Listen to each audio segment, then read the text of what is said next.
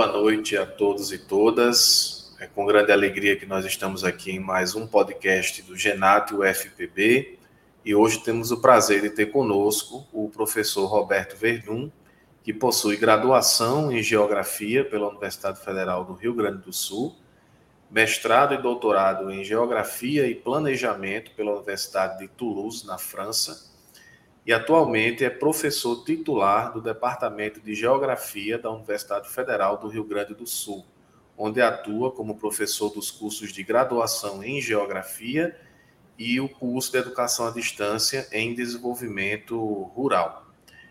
É, também é professor e pesquisador, orienta trabalhos de mestrado e doutorado na pós-graduação em Geografia da mesma instituição e também do programa de pós em desenvolvimento rural.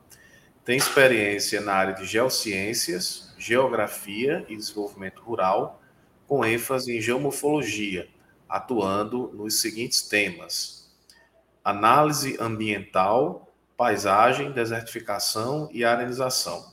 O professor Roberto Verdun tem uma ampla produção composta por 70 artigos técnicos científicos e mais de 70 produções em livros, dividida entre organizações, capítulos escritos e obras individuais.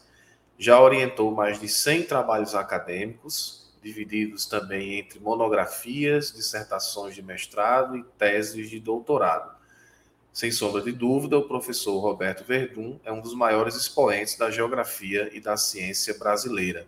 Então, professor, é com grande alegria que nós lhe recebemos aqui hoje em nosso humilde canal e gostaríamos de iniciar esse podcast pedindo para que o senhor possa nos contar um pouco da sua trajetória, da sua vida acadêmica, como é que o senhor escolheu a geografia, como é que ingressou na, na Universidade Federal do Rio Grande do Sul e um pouco também da sua trajetória aí na Universidade de Toulouse, na França, né? Também estou sabendo que o senhor está na Espanha agora, nesse momento, fazendo aí pós-doutorado. Então, Sinta-se à vontade, o microfone é seu nesse momento e seja bem-vindo ao nosso canal. Bom, caro Saulo, primeiro agradecer a vocês, a ti, a todo o grupo do Genat, né, que eu, eu sei que isso é muito importante, né, nós temos um grupo em que a gente possa crescer juntos, né? Então eu diria que falar da minha trajetória, pensando nessa tua questão, né, ela não é uma trajetória individual, felizmente, né? então é uma trajetória totalmente coletiva, por mais que a gente trace, né, tenha a impressão que a gente traça um caminho individual na nossa formação. Né? É, então, muito obrigado né, pelo convite de vocês, é um prazer aqui poder né, dialogar contigo, enfim, né, depois poder também externalizar né, com as pessoas que vão nos assistir, é um pouco do, da minha trajetória e algumas reflexões sobre a geografia, os temas relacionados, então, a essa área né, do conhecimento que eu, eu adoro, me sinto né, realmente à vontade. Né? A minha formação está muito ligada, né, eu, isso nos anos 80, né, eu, é, o Rio Grande do Sul, né, claro, alguns outros estados, mas o Rio Grande do Sul teve uma, é, vamos dizer assim, uma, um período bastante promissor na questão ambiental, né, na organização de entidades, né, exatamente no período em que o, o, debate né, sobre a questão é, ambiental inicia no Brasil. Né, é, então, nós tivemos assim uma grande referência, que ainda existe, que é a AGAPAN, Associação Gaúcha de Proteção ao Ambiente Natural, né, é, inclusive do saudoso Lutzenberg, que era um né, que participava, um, das lideranças desse grupo, e que tinha uma, vamos dizer assim, uma composição, que tem até hoje uma composição multidisciplinar. Né? Então, o, o Lutzenberg, José Lutzenberg, é uma referência não só brasileira, mas mundial, né?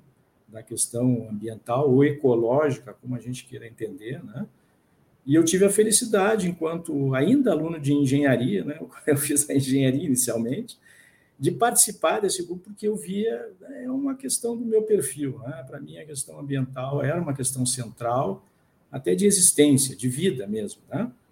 E, e aí nós tínhamos no Rio Grande do Sul né, alguns empreendimentos né, de grande porte, né? então nós estamos falando dos anos 80, né? É, ainda com imposições de determinados empreendimentos, praticamente que não se discutia. Né? Então, por exemplo, nesse período estava se instalando né, na região metropolitana de Porto Alegre um grande complexo eh, polo petroquímico, muito próximo à região metropolitana. Então, se pensar, bom, isso é uma, uma planta né, bastante complexa para estar próximo à região metropolitana. Né? Então, eu me inseri muito né, dentro da questão ambiental já enquanto estudante. Né. E não muito satisfeito com, enfim, a minha formação na engenharia, é, rompi, eu, enfim, tranquei o curso e fui pedir transferência, então, de, bom, eu queria tratar de, uma, né, um curso que me desse né, elementos da questão ambiental, que pudesse me trazer subsídios né, nessa formação. Aí verifiquei lá na agronomia, verifiquei em outros cursos, né, caí na geografia, tipo, pô, excelente, né, é isso que eu quero, um curso que trabalha com as questões da natureza, ou das naturezas, e também as questões sociais. Então, eu digo assim, a geografia é... é né? Então, não sei, eu tive essa percepção né, e realmente eu acho que não estava errado. Né? Então, eu fiz minha formação em licenciatura né, e bacharelado na, Universidade Federal do Rio Grande do Sul, como tu disseste há pouco, né? aí nos anos 80, de 81 até 87, a licenciatura e 88, então, o bacharelado. E aí eu tive a felicidade, né? Eu diria a felicidade que hoje já não existe mais, né? A Universidade Federal do Rio Grande do Sul abriu um concurso para professor, então é ali no final de 1988 para ingressar em 89, né? E se exigia somente o, o diploma de graduação. Vocês imaginem, né? Um concurso que e aí apareceram quantos? Dez candidatos. Hoje seriam milhares. Né? É, seria impossível fazer um concurso né? nessa nesse nível. E, é, bom, eu era bolsista, fui bolsista, fui monitor, né, tive uma trajetória de que eu estrategicamente pensei isso, né, posso falar para os estudantes hoje, né, uma, uma forma muito interessante de nós nos integrarmos, fazermos diálogo com os professores, com os nossos colegas, é participar das monitorias, como bolsista de iniciação científica. Né? Então, eu tive essa trajetória, né, eu trabalhava e também né, fazia essas atividades, depois deixei de trabalhar para poder é, me integrar, vamos dizer assim, de forma completa ao curso. Né? Isso, para mim, foi também uma questão muito estratégica. Né?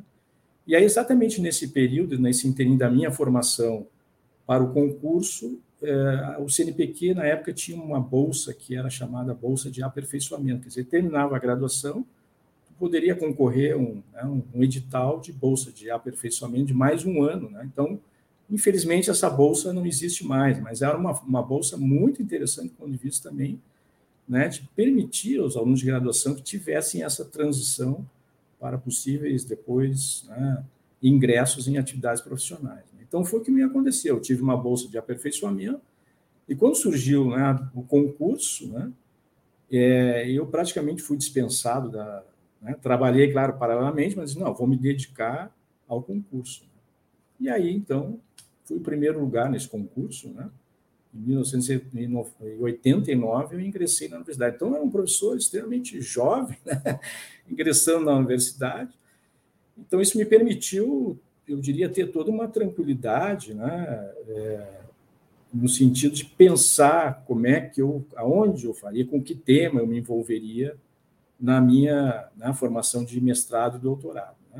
E aí eu tive eh, também a felicidade de trabalhar com a professora Dirce Ortegaray, né, que vocês conhecem muito bem, né, uma colega excepcional, e, e, e trabalhei, né, é, auxiliei, vamos dizer assim, né, conheci a área de, de tese dela lá na fronteira né, do Rio Grande do Sul com o Uruguai, né, é, em Quaraí, sobre a temática da arenização. Né? Então, eu acompanhei quase a parte final da tese dela, inclusive auxiliei na elaboração de alguns materiais. Né?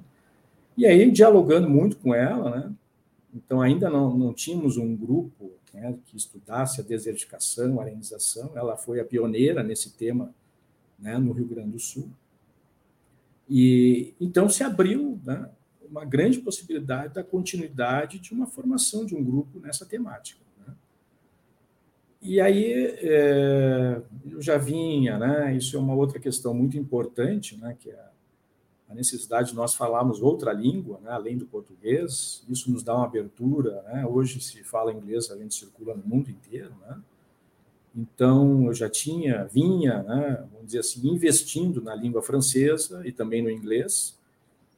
E, e aí sempre me tive uma identidade assim muito forte com a geografia francesa.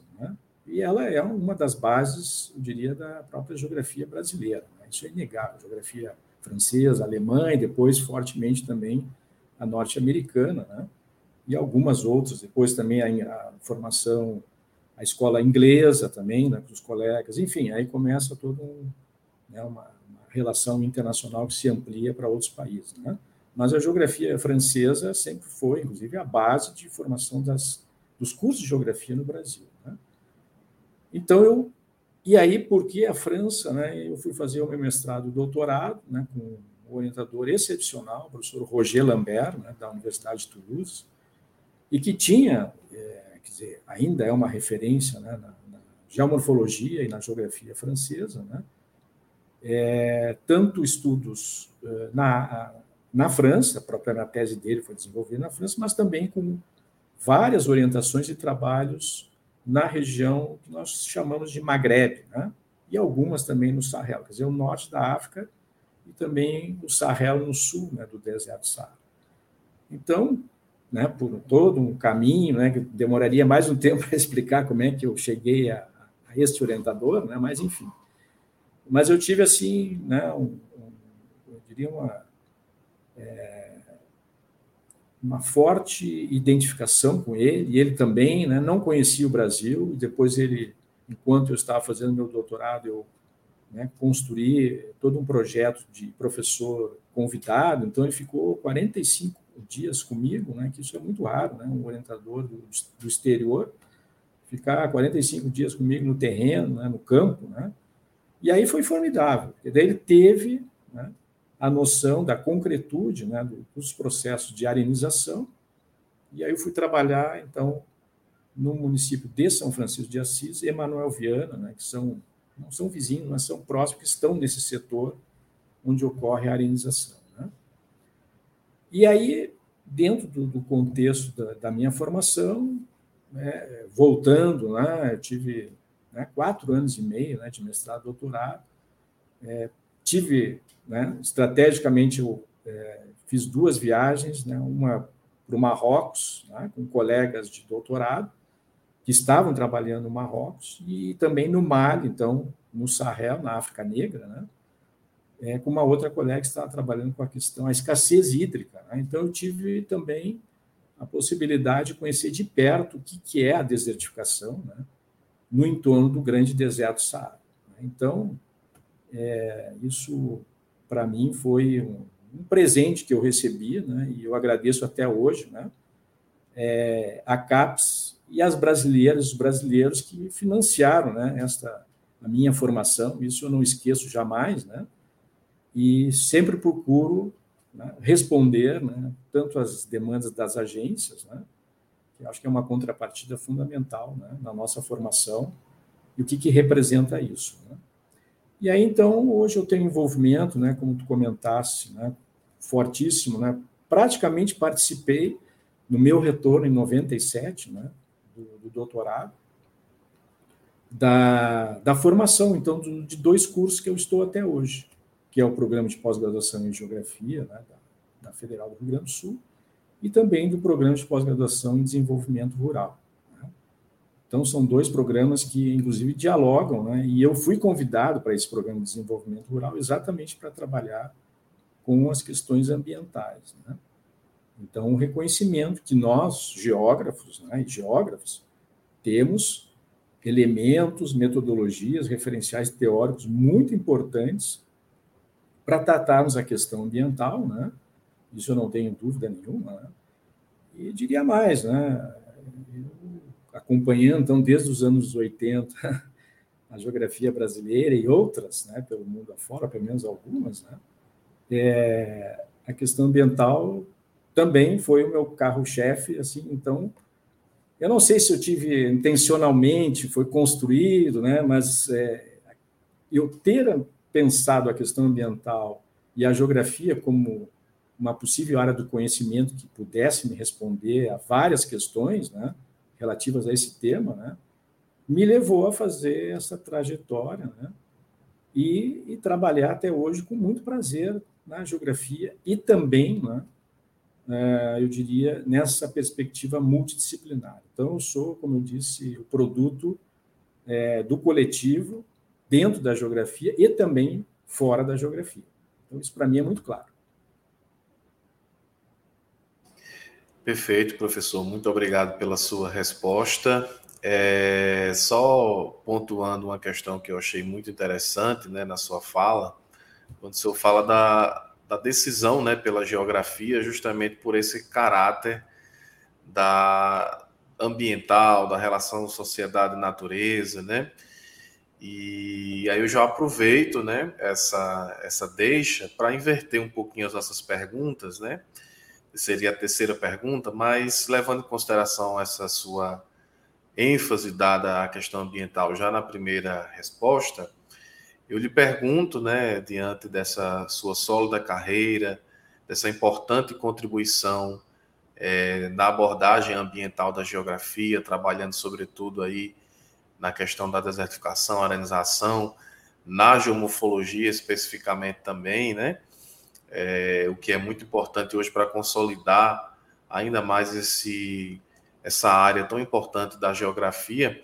O senhor acredita que, por exemplo, a abordagem ambiental hoje, ela é um caminho de unificação da, para a geografia, levando em consideração essa dicotomia, né, que muitas vezes é uma pedra no sapato, digamos assim, da, da geografia, né?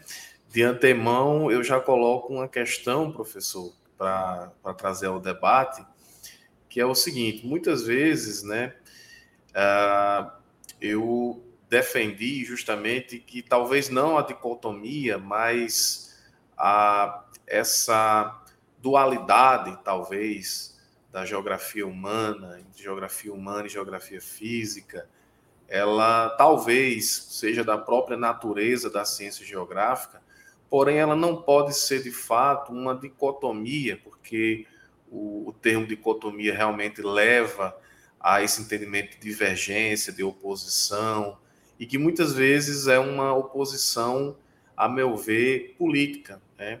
não meramente científica, porque se meramente científica, às vezes ela pode levar, levar a uma própria discussão sadia, enfim.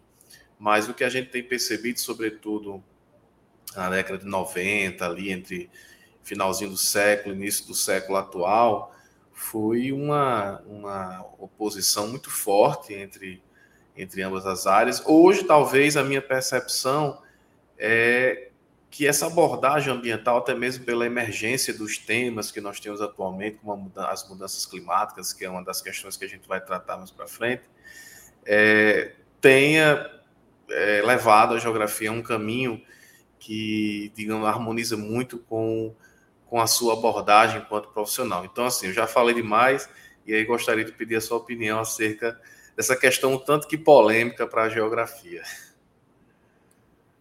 Bom, eu, eu até dei uma respirada, respirada é, funda aí para dialogar com, contigo, enfim, né, com os colegas. É, é isso, né? Eu penso que já na, a minha primeira resposta, né, eu, eu demonstro assim que é, para mim essa dicotomia ela ela estaria, vamos dizer assim, nas, nas bases né, da construção da geografia, até por uma, diria, momento né, da, da, própria ciência como um todo, de, de especialidades. Né? Então, nós vivíamos, e ainda vivemos, né, é, um caráter né, de definições, né? porque se você me perguntasse assim, ah, qual, né? qual é a tua atuação profissional? Ah, eu trabalho na geografia. Sim, mas qual é a tua especialidade? Essa é a segunda pergunta que a gente sempre faz, né? Sim, mas qual é a tua especialidade? Então, a ciência como um todo, ela nos leva a, a esse tipo de caminho muito específico, né? É, de, e aí a geografia tem essa particularidade, né? Eu diria que que deve ser respeitada, como tu mesmo colocaste, né, dessa construção, é, diria, vamos colocar assim, é, dupla, né, de bases da dita geografia física e bases teóricas, enfim, metodológicas da geografia humana. Né? Para não dizer uma dicotomia, porque daí dicotomia parece que né, estão separadas. Né? Então, vamos dizer assim, de uma dualidade, acho que esse é o termo certo. Né? É, e aí eu sou, eu diria assim, eu, eu realmente, Saulo, eu não me preocupo né, se, eu, né, se eu estou fazendo geografia física ou humana. Né? Eu estou fazendo geografia. E aí os outros que me classifiquem como eles quiserem. Tanto é que, às vezes, né, até a, a, nas próprias agências, né, às vezes tu vai propor um projeto, fica assim, do, mas esse projeto aqui vai, vou mandar para geografia física ou humana, né? Porque também dentro das agências há essa separação, né, esses grupos, né? E eu vou dizer que às vezes, é, é, dependendo da problemática que eu estou trabalhando, né, eu tenho dificuldade. Como é que os meus colegas lá da geografia física, vamos dizer assim, que é o grupo que eu transito mais, né, eles vão avaliar né, esse meu projeto, essa minha proposição de projeto. Será que eles não vão dizer, ah, isso está mais com cara de geografia humana do que para nós aqui? Por que, que isso acontece? É exatamente por essa herança que nós temos, né? e é uma herança, quando é herança, né? a gente respeita essa herança, ou procura né, trabalhar com a herança e, vamos dizer assim, evoluir. Eu acho que é uma evolução né, que a gente faz, no sentido de, pelo menos, propor diálogo né, entre, vamos chamar, essas, essa dualidade. Aí. Então, é o que eu faço? Né? Eu faço geografia a tal ponto assim que eu fui, né, pegando um caso bem particular, eu fui fazer uma tese em geomorfologia ligada à questão da, da desertificação e da arenização, enfim, né? E aí, quando eu tive, né, então, a, a honra de receber o meu orientador, que era um especialista em geomorfologia, né, ele disse: não, essa tua tese, né, essa tua problemática merece ser de geografia. Se tu fizer uma tese de geomorfologia, ela vai ser uma tese reducionista, vista a problemática é, do tema, que é o caso da desertificação. Né? Eu posso ter uma entrada, estudar aspectos relacionados às dinâmicas, né? vamos chamar assim, das, eu até uso no plural, estou usando agora cada vez mais, das naturezas, né? é, eu posso entrar por um outro viés, né? trabalhando a desertificação relacionando aos aspectos das sociedades humanas, né? no contexto da história né? de ocupação de determinado espaço geográfico. Então, é, quando ele me disse isso, eu digo, não, ele tem total razão, e, e eu penso que é, o, o, trabalho né, de doutorado, a tese, enfim, ela seria reducionista. Né? Então, ele me forçou muito né, a fazer um trabalho, uma tese de interconexão entre aspectos é, de dinâmicas da natureza, ou do meio, vamos chamar assim, né? e de dinâmicas sociais ao longo de uma escala histórica de ocupação, de transformação, de modelos diferenciados. Né? Então, eu tive que fazer um exercício né, de trabalhar com as bases da geografia dita física e também né, trabalhar é, no contexto das relações sociais, né, no espaço geográfico definido, que é esses os dois municípios aí que eu comentei anteriormente. Né? Então, para mim, foi um exercício muito interessante, porque na construção do mestrado e do doutorado, eu pude ter a possibilidade de fazer, vamos dizer, um trânsito né, entre dinâmicas do meio e dinâmicas sociais né, num determinado espaço, e é e a questão que nós trabalhamos da arenização é exatamente isso. Né? Eu posso fazer uma leitura né, eminentemente, vamos dizer assim, das dinâmicas da natureza ou do meio, né? mas eu vou ser reducionista, eu entendo dessa forma. Né? E a questão ambiental, é, eu diria que foi, né, é, como eu até coloquei na minha trajetória pessoal, foi um dos temas, né, ou a grande temática ambiental, né, que é super ampla, né? que penso que uniu muitos geógrafos né? e não os separou. Né? Houve muita resistência, só para né, teres uma ideia, né, e os, também os outros colegas, as colegas, é, no final dos anos ali, final dos anos 80, né, nós tivemos, então, em Nova Friburgo, né, o, um simpósio de Geografia Física Aplicada. Eu diria que esse simpósio foi, foi um marco, assim, porque né, foi 88, 88, depois nós, não, 89, exatamente, 89, depois em 91 nós levamos esse evento para Porto Alegre. Né? E ele foi um marco, porque até então, né, um simpósio de Geografia Física Aplicada, que nós temos até hoje, né, a palavra sociedade é só pegar, né, só resgatar os anais, não aparece. E nem humano, nada que represente a presença humana. Era um simpósio exclusivo, estava né, lá, Geografia Física Aplicada é, de metodologias, de referenciais teóricos para tratar dinâmicas da natureza. Né? E ali estamos falando do final dos anos 80. Né? Então, ali, todo mundo, eu diria, ou parte desse grupo que participava do simpósio, né? É, em que nós, inclusive, a professora disse, eu e outros colegas, né, também da Federal do Rio Grande do Sul, e, enfim, de outros colegas do Brasil afora, já se coçavam, de não, para aí, mas nós, nós não vamos falar das intervenções sociais como geradoras de problemas ambientais, né? nós vamos falar só das dinâmicas, da... a tal ponto que nós nos propusemos a levar esse evento, né, em 1991, para Porto Alegre. Né? E dizer assim, não, nós vamos, vamos trazer né, a Porto Alegre, vamos dar uma outra roupagem, né? e aproximar né, as perspectivas né, das intervenções sociais, transformações da natureza, no contexto das transformações das dinâmicas da natureza. E eu acredito que fomos muito felizes. Né? O evento atraiu né, vários colegas, e, claro, nós mudamos na programação a nossa concepção do que seria né, a geografia física aplicada, né? e nesse contexto, dialogando com as questões sociais. Né? E a partir dali, é só pegar os eventos, né? e até hoje eu me lembro que, agora recentemente, né, a Geografia Física, o simpósio esteve em São Paulo, na USP, né? e houve um, né, um chamamento, uma reunião, se é, deveríamos mudar o nome desse simpósio ou não. Né? Eu, claramente foi feita essa discussão. Bom, ele não é mais exclusivamente um simpósio de geografia física com a participação de jovens eminentemente físicos. Né? Então, tem diversos colegas que trabalham com as questões sociais, que inclusive são convidados às mesas. Né? Então, eu diria que houve uma aproximação muito grande dos jovens a partir né, da temática ambiental. E assim eu creio que nós deveríamos pensar. Ela é uma temática que nos possibilita, possibilita e potencializa né, a geografia como uma área do conhecimento, né, capaz de responder a várias questões.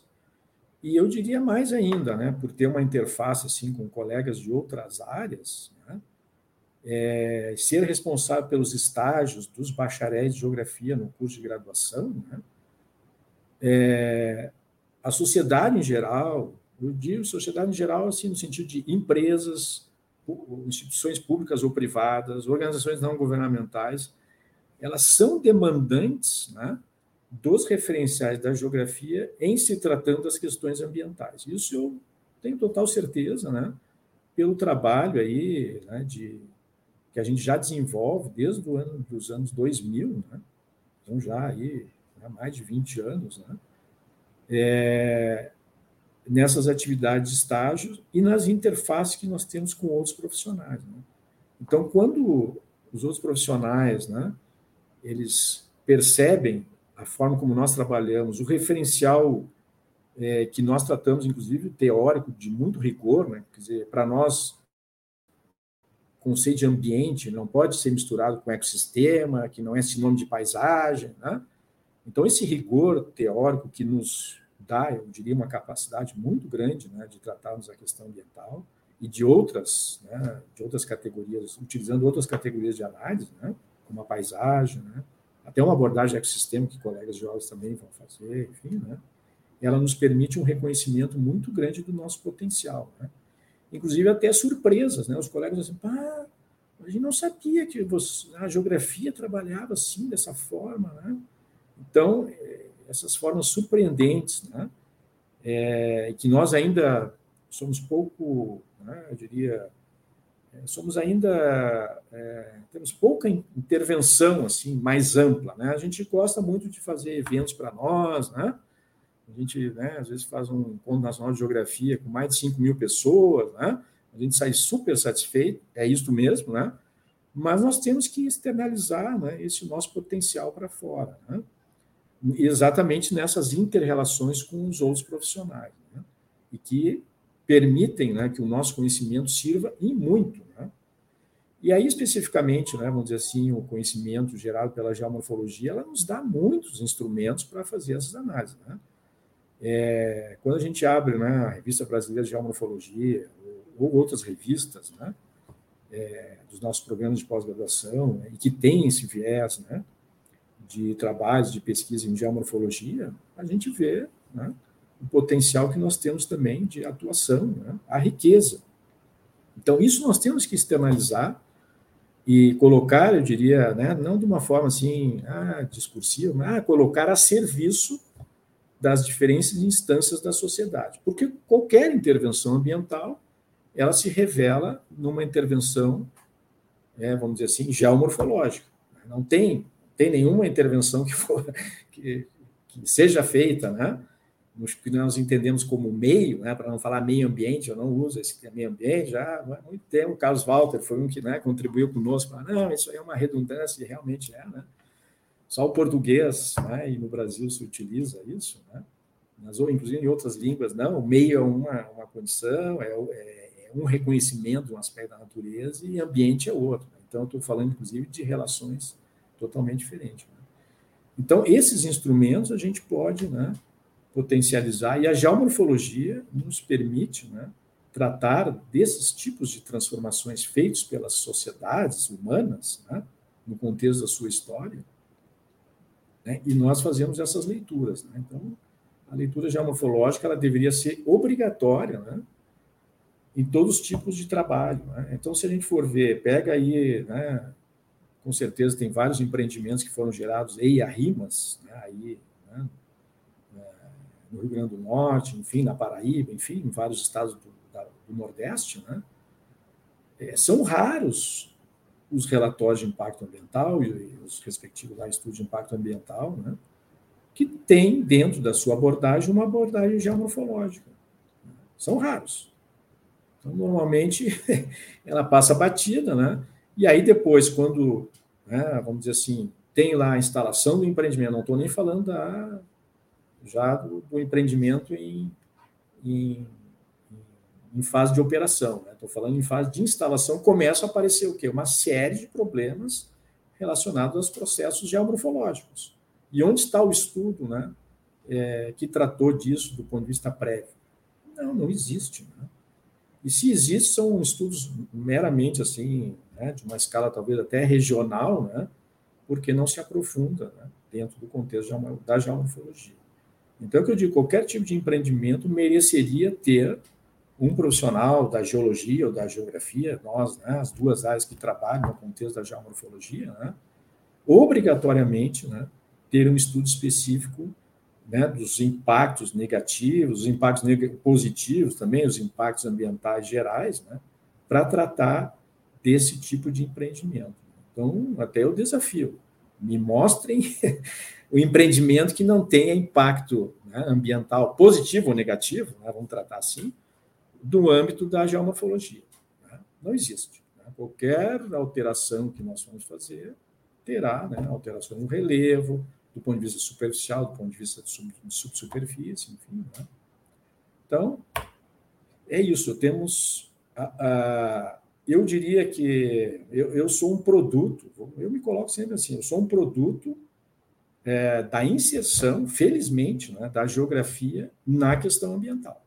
Eu diria assim, a geografia em que eu estudei nos anos 80, né, ela estava fadada a fechar, pelo menos na minha universidade. Vocês imaginam, o curso de geografia não tinha expressão nenhuma, ele estava né, fadado a fechar, existia lá uma geração de professores que faziam um esforço enorme né, para manter o curso de geografia aberto, né, mas não tinha nenhuma expressão nem no estudo de geociências e nem na universidade. Bom, hoje temos mais de 500 alunos, né? somando aí alunos de, de, de graduação, mais uns 300 na pós-graduação. Né? Então, temos um, né, um programa de pós-graduação de excelência. Né? Então, é isso. Né? E a questão ambiental que nos.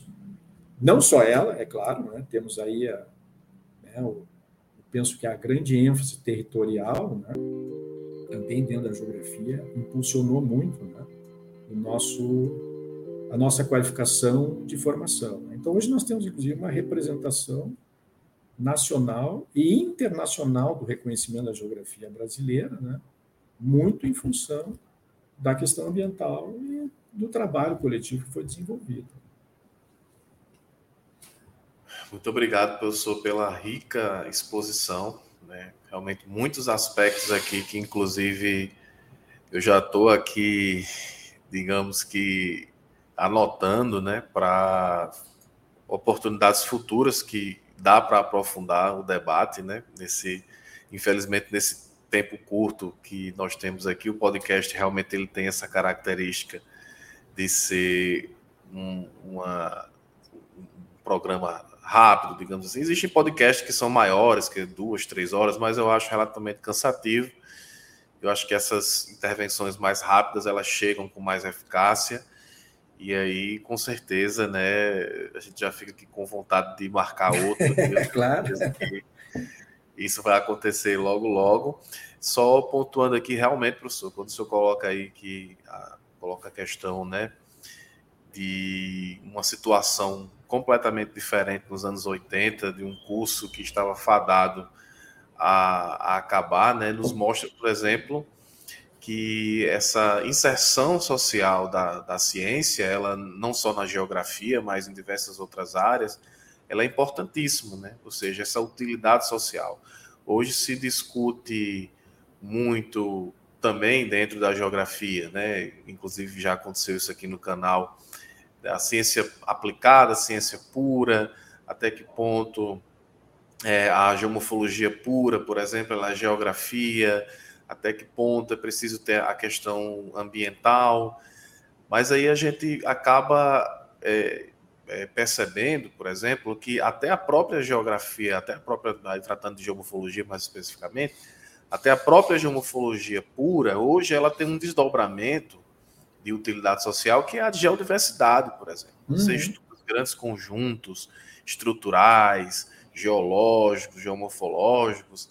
Né? Isso hoje tem ganhado muito corpo dentro da geografia nessa temática da geodiversidade, ou seja, até que ponto todo aquela, aquele levantamento científico acerca das belezas geológicas, da, dos aspectos geológicos, ele vai ter também uma aplicabilidade. Então, ele acaba se desdobrando nessa temática, né? E o senhor coloca muito sabiamente o fato de que a abordagem ambiental na geografia, é, ela já tem unificado a geografia, né? É, o senhor coloca aí de forma muito categórica, né? Nunca vi essa abordagem ambiental, por exemplo, desunir os geógrafos ou separar os geógrafos. Pelo contrário, na sua experiência, o senhor sempre percebeu que isso nos aproximou. Então, realmente, assim, uma belíssima resposta, né, de quem tem muita experiência, e é sempre um prazer muito grande estar conversando com o senhor. E aí eu coloco é, nesse é, desdobramento final do nosso podcast, né, já estamos aqui há 40 minutos nessa excelente conversa, né, é, hoje, um dos principais, uma das principais temáticas né, que tem aí é, emergido né, na sociedade e não diferente na geografia é a questão das mudanças climáticas. Né? Então, eu gostaria de saber a sua opinião acerca é, das mudanças climáticas, é, se de fato essas mudanças climáticas, por exemplo, ela, claro que ela tem diferentes outras repercussões, mas no caso mais específico da desertificação, na sua visão ela tem influenciado na intensificação da desertificação é, no Brasil e, e, também no mundo, caso o senhor tenha aí exemplos que queira também nos trazer. Ok, Sal. Eu queria só, voltando, é como tu disseste, né, o, é, podcast tem, tem exatamente essa concepção, é ótimo. Né? Então, eu estou aqui lançando, vamos dizer assim, já que a geografia tem uma origem que a gente sempre coloca, ah, origem lá militar, enfim, né? a geografia serve de antes né, para fazer a guerra, né? já dizia o Yves Lacoste, né? Então, estou lançando aqui uma série de torpedos de ideias, né? de reflexões. E acho que o papel, né, exatamente o que você se propõe é este mesmo. Então? É, e aí até eu, é, só resgatando um pouquinho, depois nós vamos, né, com certeza, aí com a, com a tua pergunta voltar a isso, né? Mas eu sempre eu brinco lá com os colegas, né? É, na, na hora de, dos concursos, ah, vamos abrir vaga, ah, tá, esse, esse concurso é para geografia física humana. Eu digo, para aí, só um pouquinho, vocês são críticos dessa dualidade.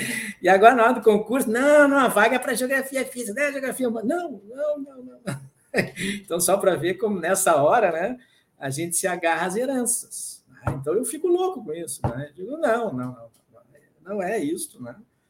nós temos que ver quais são os temas que nós estamos né, precisando na nossa formação e vamos fazer um concurso para trazer um profissional da geografia que trabalhe especificamente né, com esse tema. Por exemplo, geografia da saúde, né, ou o tema da saúde, é de geografia física ou humana? Né? Eu tenho, né, eu, eu assim, é, até só olhar lá no meu currículo. Tenho uma orientanda né, que veio fazer a graduação comigo, fez o mestrado, excelente. A graduação dela já era no nível do mestrado. O mestrado dela já era praticamente um doutorado. Agora está fazendo o doutorado, que ela está discutindo o quê? Exatamente, nós estamos discutindo o uso do conceito de ambiente na área da saúde, né? pegando o caso da vigilância né, sanitária em, em, Porto Alegre, Secretaria da Saúde de Porto Alegre. Então, vocês veem, a tese dela é sobre isso, né, discutir o tema, o conceito de ambiente na temática da saúde. Bom, isso é geografia física humana. né? E eu estou me desafiando a orientar né, um, um, belo tema desse. Né?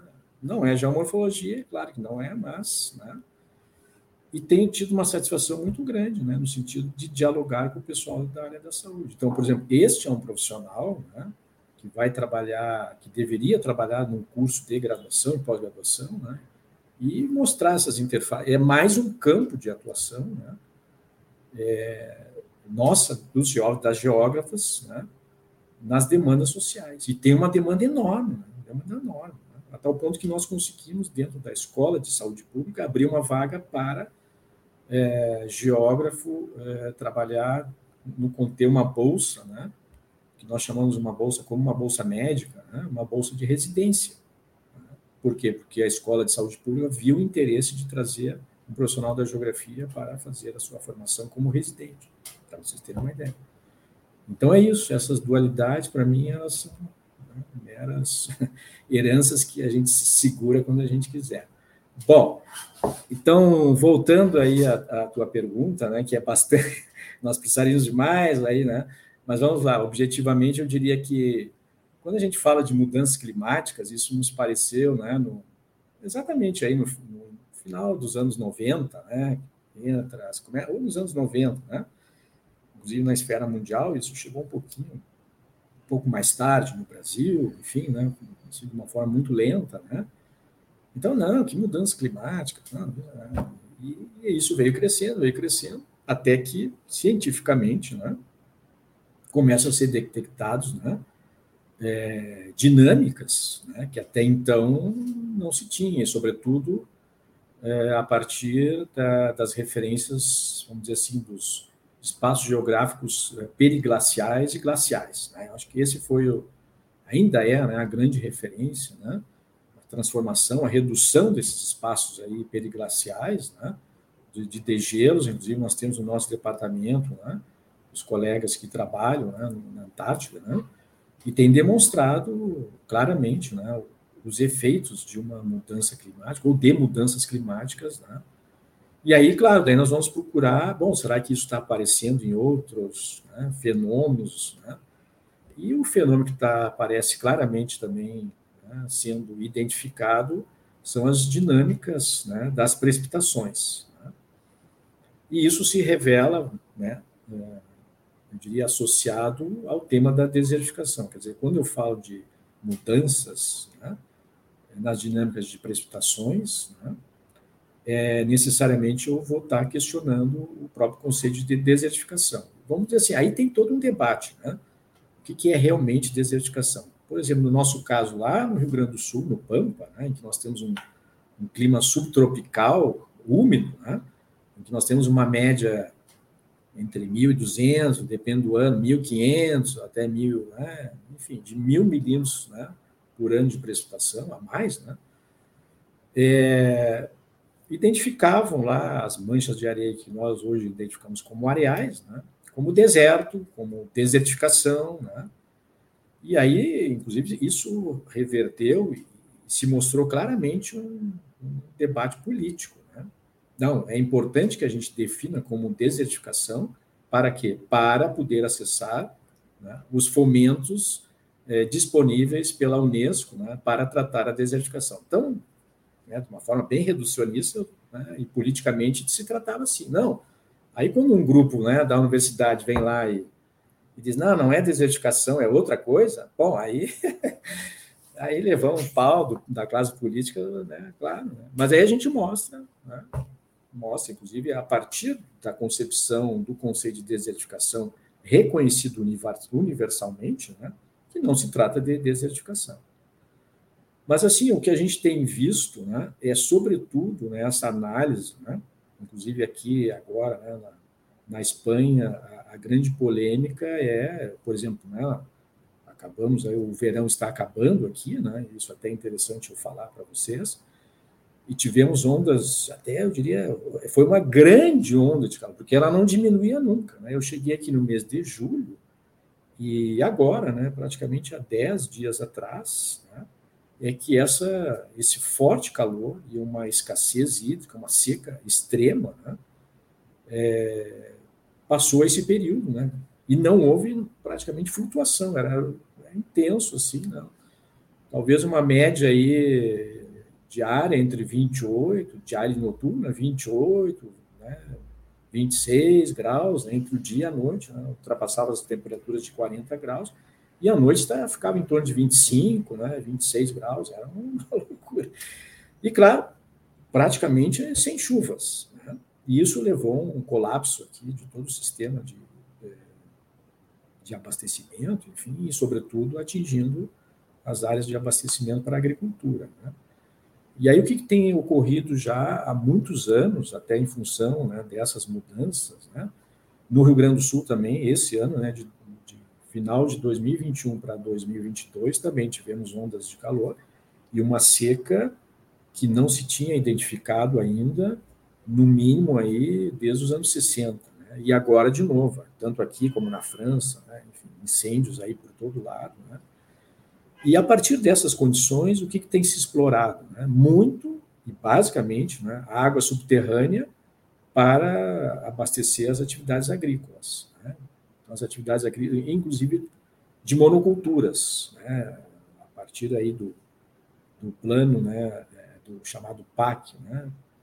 plano de associação da comunidade europeia, né, do, do, ponto de vista da produção, né, sobretudo a partir dos anos 2000, né, a Europa inteira, né, dos países que fazem parte, né, é, pelo menos do, do oeste europeu, né, é, se especializaram em de, determinados produtos. Então, aqui, por exemplo, a gente está vendo a expansão das oliveiras, a expansão da vinha, expansão da produção de frutas, vocês imaginem, para isso eu preciso de muita água para abastecer.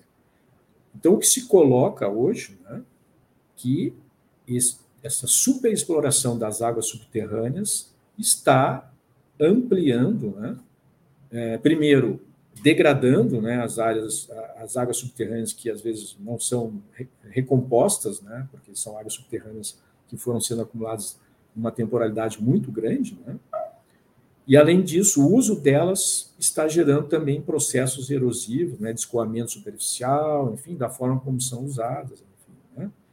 Então, isso estaria, né, a partir de alguns autores, alguns artigos que eu estou lendo aqui, gerando, ampliando né, os processos de desertificação também aqui na Espanha e em outros países. Né?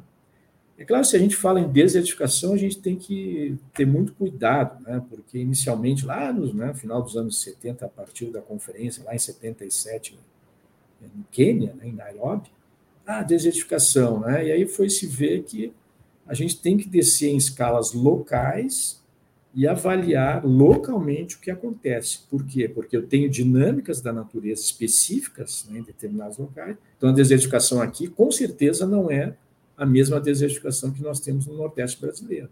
Por quê? Porque eu tenho dinâmicas da natureza diferenciadas e tenho culturas humanas, sociedades humanas diferentes nas formas de desenvolvimento dos seus modelos de produção. Então, eu não posso, né?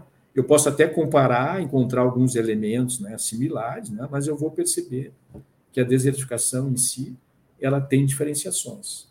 Então, eu diria que o, grande desafio hoje é, frente às mudanças climáticas ditas globais, né, o que localmente está acontecendo. Né? E essa era uma pergunta que nos colocava também. Bom, lá no Pampa, lá vocês estudam, tal, né, vinham lá os jornalistas, com as mudanças climáticas globais, é, esta arenização, esses areais vão aumentar ou vão diminuir? Bom, aí nós fomos construir né, uma tese né, com o colega Fábio Sanches, né, que está a tese dele disponível lá na nossa biblioteca digital, para quem tiver interesse. Né, e nós percebemos, né, tratando somente com a, a dinâmica da precipitação, temperatura e precipitação. Mas o que mais apareceu interessante foi a variação das precipitações ao longo, né, inclusive projetando estatisticamente. Ah, daqui a 25 anos, né, isso, claro, foi feito né, uma abordagem estatística, qual será a precipitação que estaria né, sendo projetada? Daqui a 50 anos, daqui a 100 anos. Né? Então, nós projetamos, né, a partir de modelos estatísticos, né, o que, que nós percebemos? Que com o caminhar a trajetória que está sendo dada né, do passado até o presente, né, nós teremos a ampliação das chuvas torrenciais e eh, eh, a ampliação dos períodos de seca e que isso, então, conhecendo a dinâmica dos areais, que está diretamente, vamos dizer assim, em parte ligado a essas dinâmicas, né? sem falar nas intervenções humanas, né? a tendência era de ampliação, ou é de ampliação dos areais, né? porque eles, eles aumentam em função exatamente da, da escassez hídrica. Então, a escassez hídrica ela atinge a vegetação que está no entorno dos areais, né? E se eu tenho chuvas torrenciais, bom, é, essa chuva torrencial é o motor, né, que a gente né, identifica como motor da, da geração dos processos, vamos chamar assim, né, para valorizar, geomorfológicos. Tanto do ponto de vista né, superficial, como também de subsuperfície, porque lá nós temos né, atuação muito forte é, das águas subterrâneas, né, estamos aí falando da, da bacia hidrográfica do, do Guarani, né? então o grande, o grande reservatório Guarani, né? é dentro da, do contexto das rochas sedimentares da bacia do Paraná. Né? Então, que tem uma influência muito forte né? na geração dos processos é, geomorfológicos. Né? Então, se nós vamos entrar num contexto de ampliação das torrencialidades né?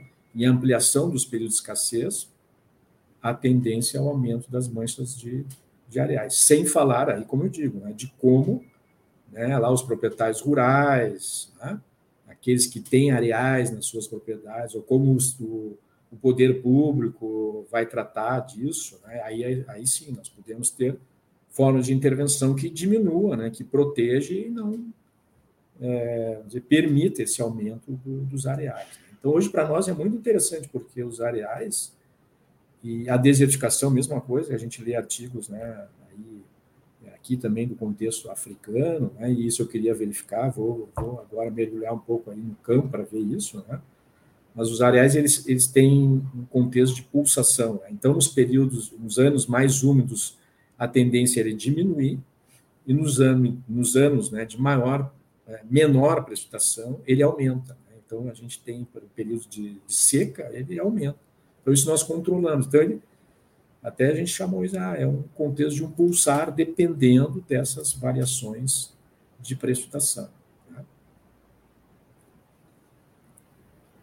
Perfeito, professor. Muito obrigado pela sua resposta. Professor, foi um prazer tê-lo conosco aqui nesse podcast. Né? Tanto que o, o tempo passou rápido, né? Para mim também. Poderíamos ficar mais falando mais aqui, que tem outros elementos para trazer, mas eu me segurei aqui. Com certeza. E aí a gente já deixa aqui muitos elementos aqui que a gente pode marcar vários podcasts aí no, no futuro, né? Já fica aí o pré-convite. E aí eu deixo esse minutinho final, um minutinho aí para o senhor fazer aí as suas considerações finais e se despedir dos nossos telenautas nesse podcast, professor. Bom, vamos lá. Então, rapidamente eu diria o seguinte, né? Abrir a cabeça. Né? Acho que é abrir a cabeça e, e, fazer a interconexão né, com outros profissionais de outras áreas. Né? E eu não vejo nenhum problema né, é, em utilizar os métodos e o suporte teórico né, que a geografia como um todo nos oferece e verticalizar. Né? Eu, ah, eu preciso conhecer isso. Né? Então, se eu não tenho a capacidade sozinho de fazer isso, né, é através do trabalho coletivo e, sobretudo, com os orientandos. A gente sabe, o Saulo sabe, né? Tem um orientando que vem assim: ah, eu gostaria de tratar da questão ambiental brasileira. Ah, ok. né? Traz um, um problema mundial quase. Como é que vamos fazer? Tá, então eu quero que tu me mostre como é. Daí quando eu digo, tá, então primeiro tu vai lá escreve os objetivos do teu trabalho, a gente vai começar. Quando ele começa a escrever os objetivos, começa a ver que a dimensão né, do seu problema é muito grande para tratar sozinho. Né? Mas com os orientandos a gente pode tranquilamente né, verticalizar né, temas que sozinho eu não teria capacidade. Né? Então, esse trabalho de grupo, de orientação, de laboratório, é o que nos permite né, verticalizar vários temas da geografia e chegar nesse nível da especialização, né, desde o contexto de uma análise regional até lá o tipo de grão que eu estou avaliando lá no microscópio, ou na microsonda, enfim, que tipo de argila é essa. Eu não vejo problema nenhum. Né? Se eu tenho necessidade, tenho a capacidade de fazer isso, ok, né? vamos fazer. E a geografia, e, e não só a geografia, mas a, o nossa, nosso diálogo com outras áreas do conhecimento, com outros colegas, nos permitem fazer isso. Então, eu diria que o contexto, a infinidade, ela é, para finalizar, né, o conhecimento infinito, ela é possibilitada pela geografia, com todos os seus referenciais teóricos e metodológicos que ela nos oferece. Muito obrigado. Muitíssimo obrigado, professor. E pedimos a todos vocês que nos assistiram aqui no YouTube que possam se inscrever em nosso canal, ativar o sino das notificações para receber sempre uma notificação quando tivermos um novo podcast. E você também que está nos ouvindo pelo Spotify, tem essa função também lá de sempre receber uma notificação quando tiver aí um novo podcast Genato. Você pode seguir o podcast do Genato aqui no Spotify. E acredito que logo, logo, né, nós estaremos também em outros canais levando aí essas informações preciosíssimas, como esta que nós tivemos, né, riquíssima aqui do professor Roberto Verdun neste dia de hoje. Então, professor, muito obrigado, um grande abraço a todos e até a próxima, se Deus quiser. Eu que agradeço o convite mais uma vez. Muito obrigado. Um abraço.